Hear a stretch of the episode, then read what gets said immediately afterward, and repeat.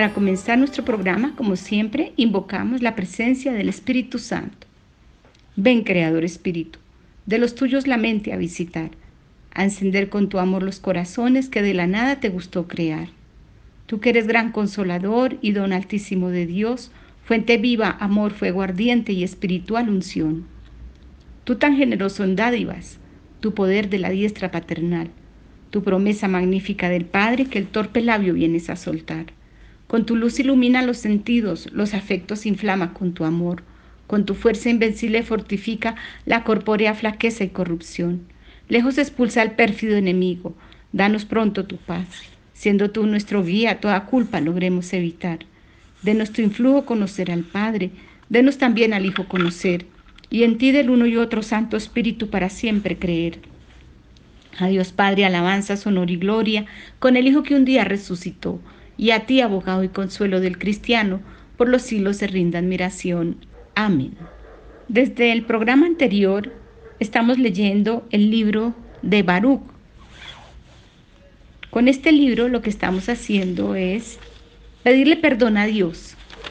Hacemos la oración de este libro o hacemos el libro en forma de oración para pedirle perdón al Señor por todas las calamidades que están aconteciendo en el mundo entero.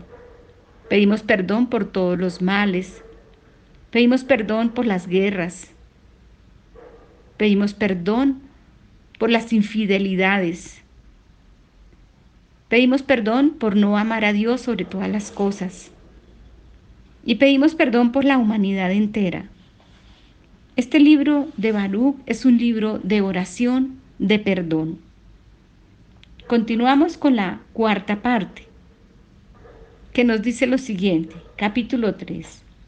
Señor Todopoderoso, Dios de Israel, un alma afligida y un espíritu abatido gritan a ti.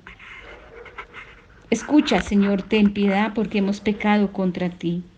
Tú reinas por siempre, nosotros morimos para siempre.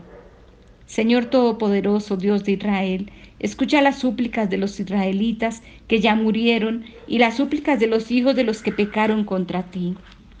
Ellos desobedecieron al Señor su Dios y a nosotros nos persiguen las desgracias.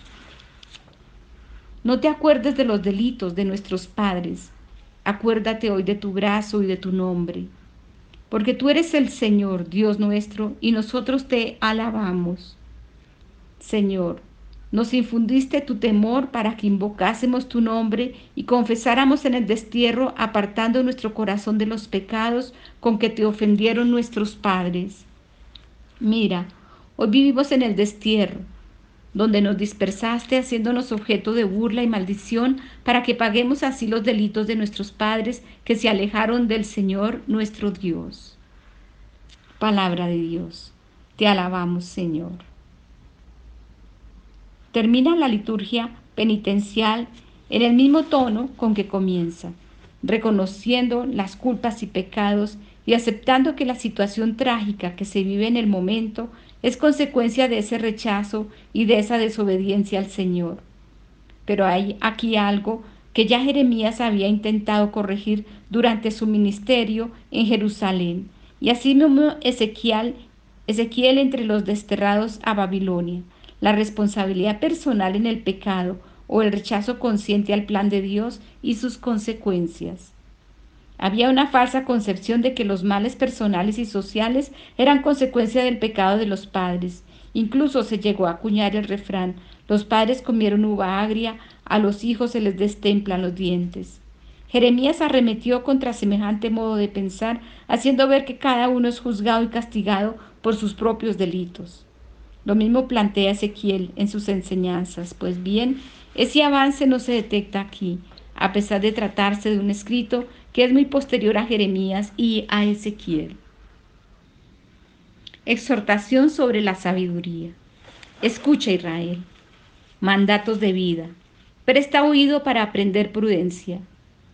¿A qué se debe Israel que estés aún en país enemigo, que envejezcas en tierra extranjera, que estés contaminado entre los muertos y te cuenten con los habitantes del abismo? Es que abandonaste la fuente de la sabiduría. Si hubieras seguido el camino de Dios, habitarías en paz para siempre. Aprende, donde se encuentra la prudencia, donde el valor y donde la inteligencia, así aprenderás, donde se encuentra la vida larga y donde la luz de los ojos y la paz. ¿Quién encontró su puesto o entró en sus almacenes? ¿Dónde están los jefes de las naciones, los amos de los animales terrestres, los que jugaban con las aves del cielo, los que atesoraban oro y plata, en los que confían los hombres y era inmensa su fortuna? ¿Dónde los que trabajan la plata con tanto cuidado, cuyas obras no podemos describir? Desaparecieron, bajando a la tumba y otros ocuparon sus puestos. Una nueva generación vio la luz y habitó en la tierra, pero no conocieron el camino de la inteligencia. No descubrieron sus senderos, ni lograron alcanzarla, y sus hijos se extraviaron. No se dejó oír en Canaán, ni se dejó ver en Temán, ni los hijos de Agar que buscan el saber en la tierra, ni los mercaderes de Meirán y Temán que cuentan historias y buscan el saber, conocieron el camino de la sabiduría, ni recordaron sus senderos. Allí nacieron los gigantes famosos en la antigüedad, corpulentos y aguerridos, pero no los eligió Dios, ni les mostró el camino de la inteligencia. Murieron por su falta de prudencia, perecieron por falta de reflexión.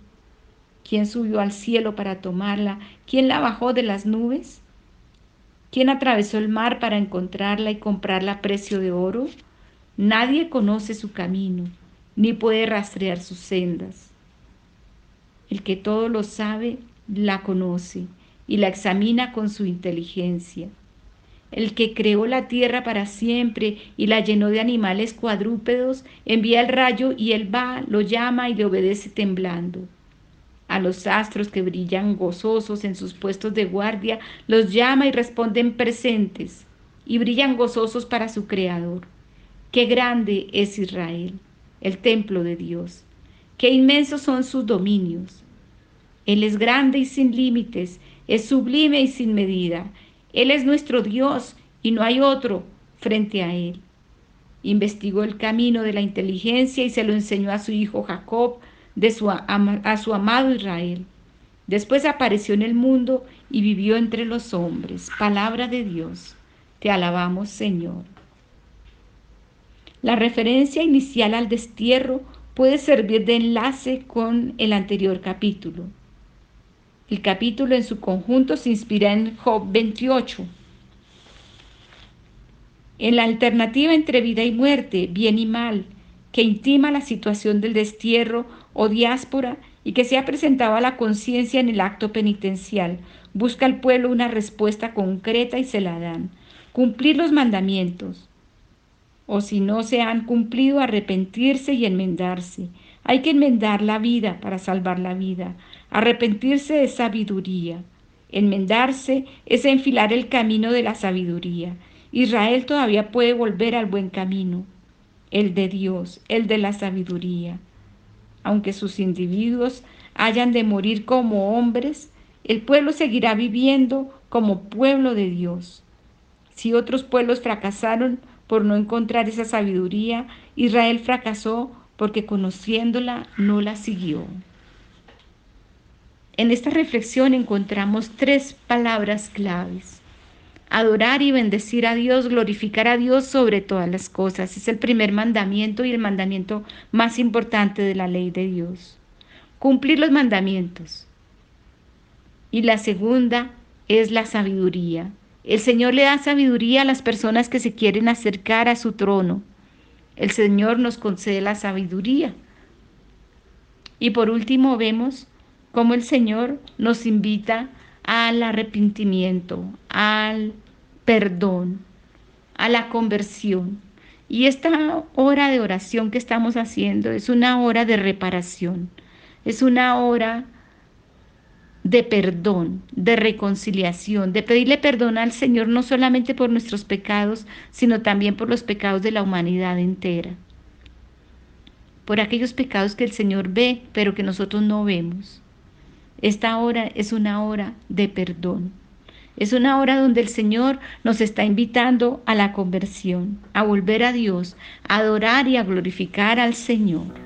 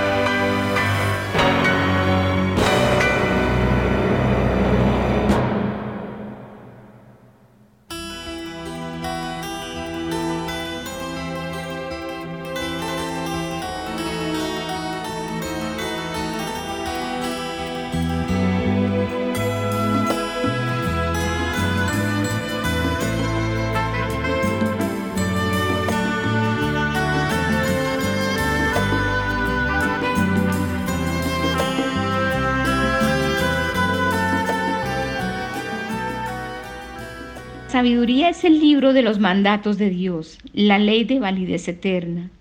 Los que la guardan vivirán, los que la abandonan morirán. Vuélvete, Jacob, a recibirla, camina a la claridad de su resplandor. No entregues a otros tu gloria ni tu dignidad. A un pueblo extranjero, dichosos nosotros, Israel, que conocemos lo que agrada al Señor. Después de la confesión de pecados y de, la invitación a la, enmienda, viene el oráculo de salvación y consuelo. Es un poema inspirado de cerca en modelos de Isaías 40:66, sobre todo por la imagen matrimonial y el estilo de apóstrofe lírico.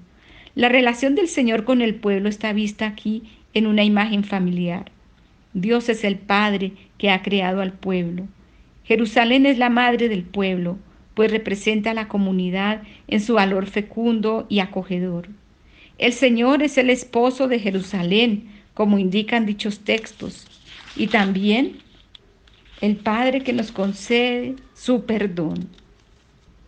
Restauración de Jerusalén. Ánimo pueblo, ánimo pueblo mío que llevas el nombre de Israel. Los vendieron a los gentiles pero no para ser aniquilados, porque provocaron el enojo de Dios contra ustedes, los entregaron a sus enemigos, porque irritaron a su Creador, sacrificando a demonios y no a Dios.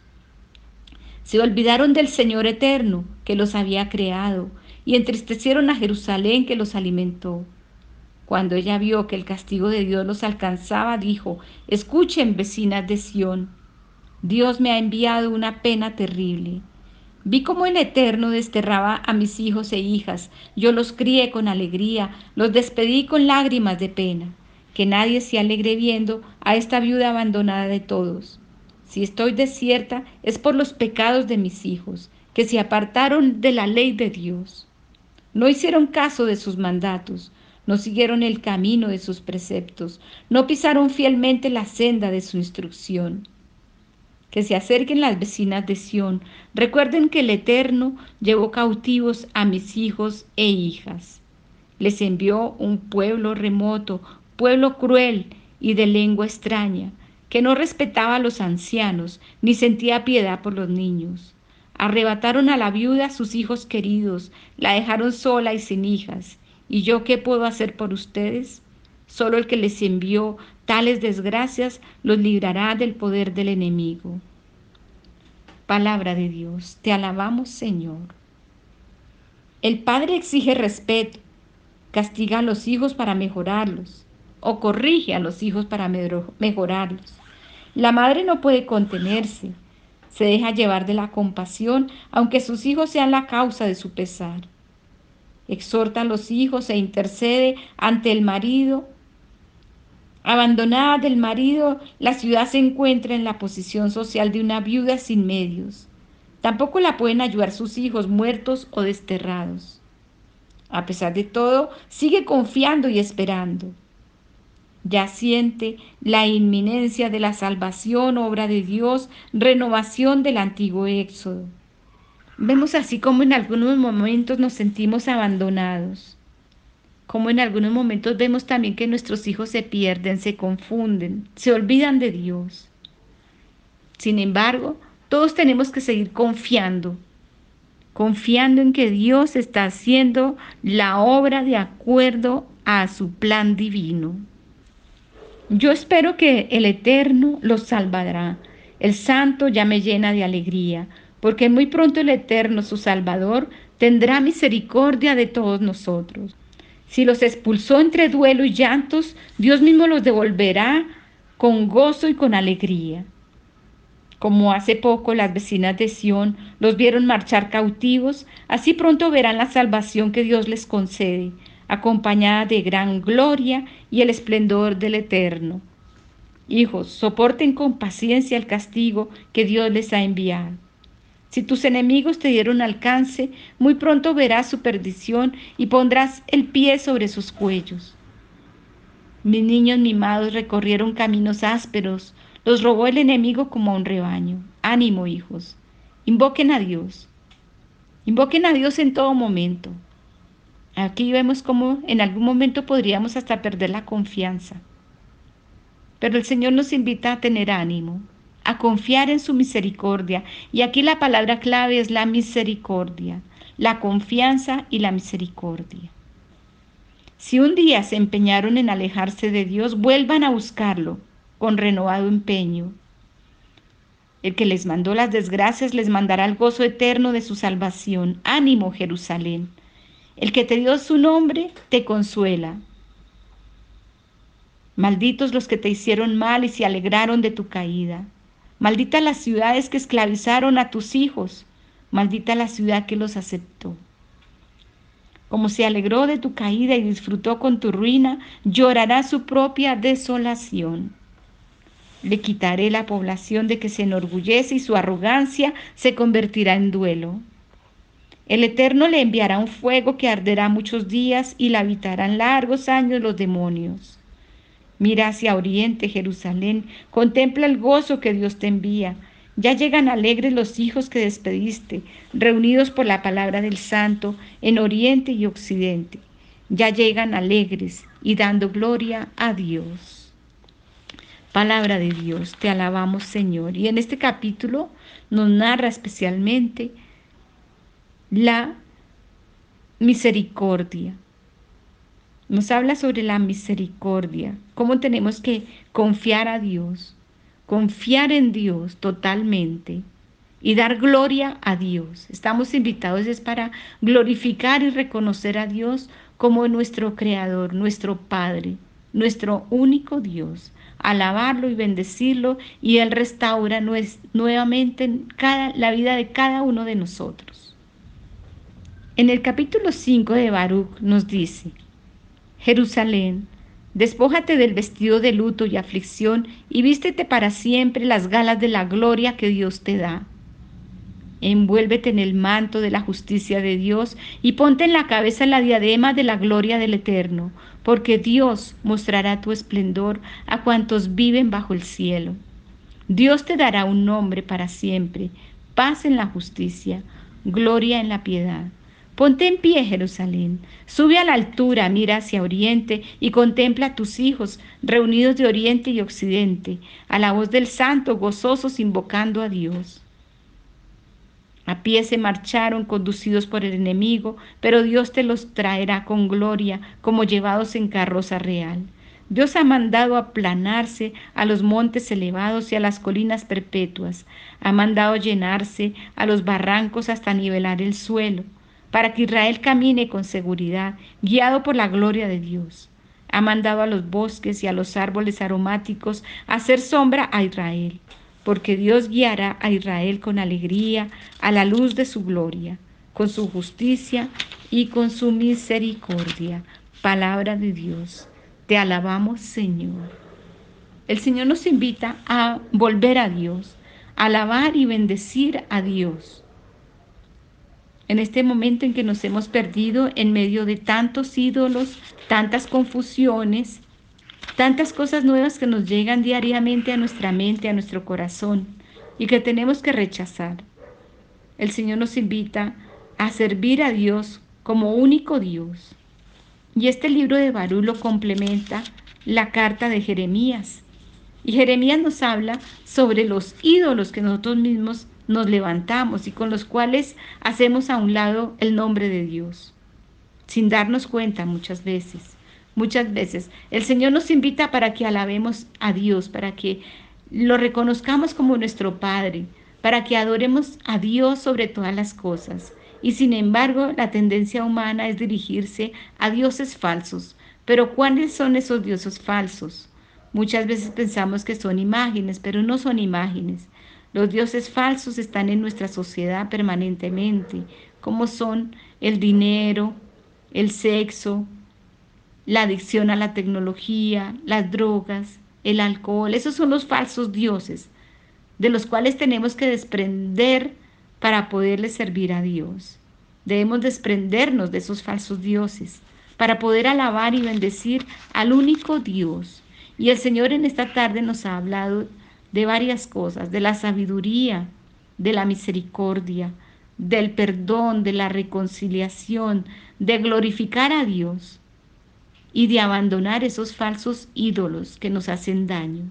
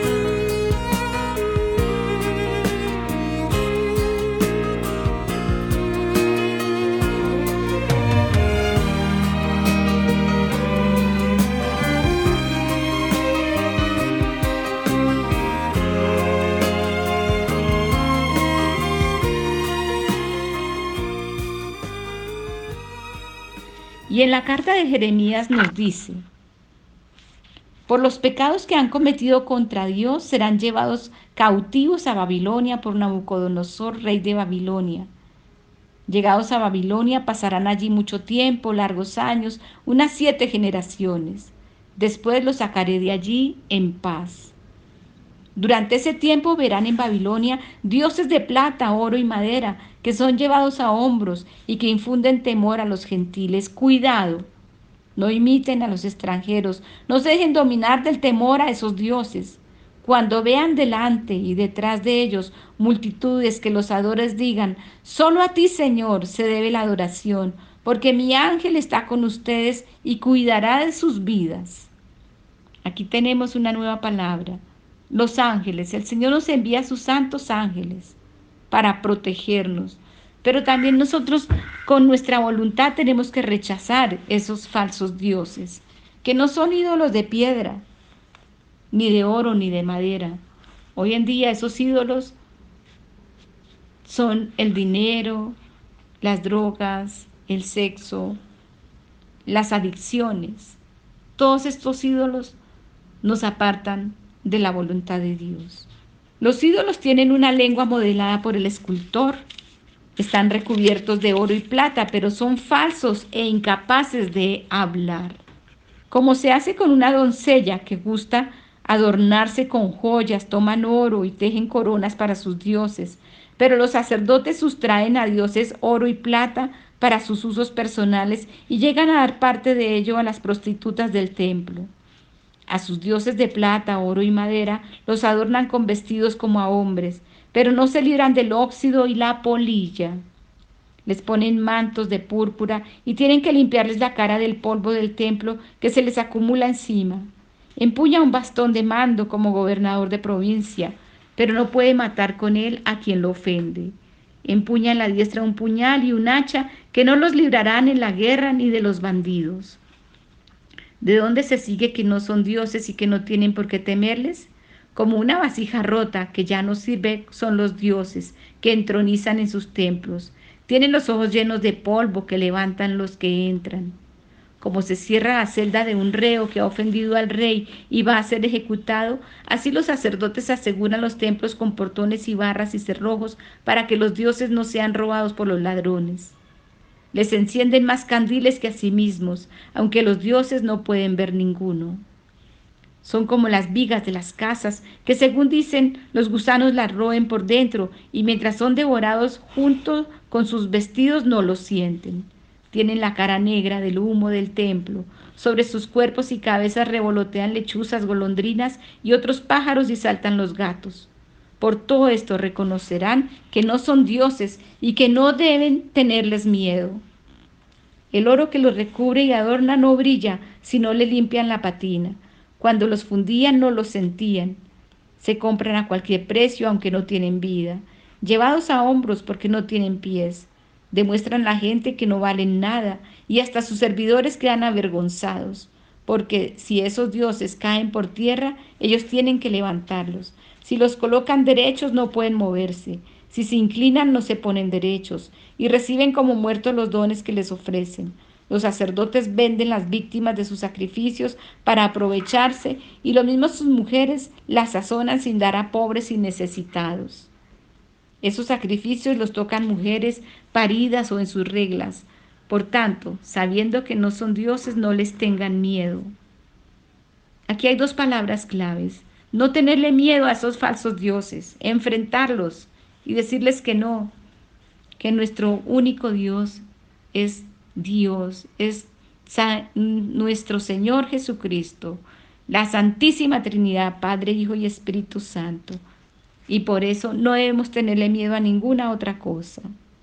Y el Señor también nos invita a ser generosos con los pobres y con los necesitados, en lugar de estar adorando falsos dioses. Entonces, ¿por qué se llaman dioses? Las mujeres llevan ofrendas a dioses de plata, oro y madera. En sus templos los llevan en procesión con las túnicas rasgadas, la cabeza y la barba afectadas, la cabeza descubierta, y lanzan aullidos ante sus dioses como se hace en un banquete fúnebre. Los sacerdotes les quitan sus vestidos para vestir a sus mujeres e hijos. Reciban bienes o males, no pueden reclamarles. No pueden nombrar ni destituir reyes. Tampoco pueden dar riquezas ni dinero.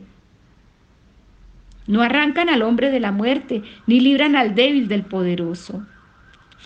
No devuelven la vista al ciego, ni libran al hombre del peligro. Y aquí vemos cómo muchas veces nosotros usamos cosas pensando que esas cosas nos protegen. Algunas personas se colocan, se cuelgan cosas en el cuello, tienen dijes, tienen un montón de, de costumbres, pero que confían en ellos, pero ellos no los protegen de absolutamente nada. Inclusive vemos como muchas personas confían hasta en las piedras, la piedra de tal color o la piedra del otro color. Y aquí el Señor nos dice que esos son falsos dioses, que realmente ellos no nos protegen de nada.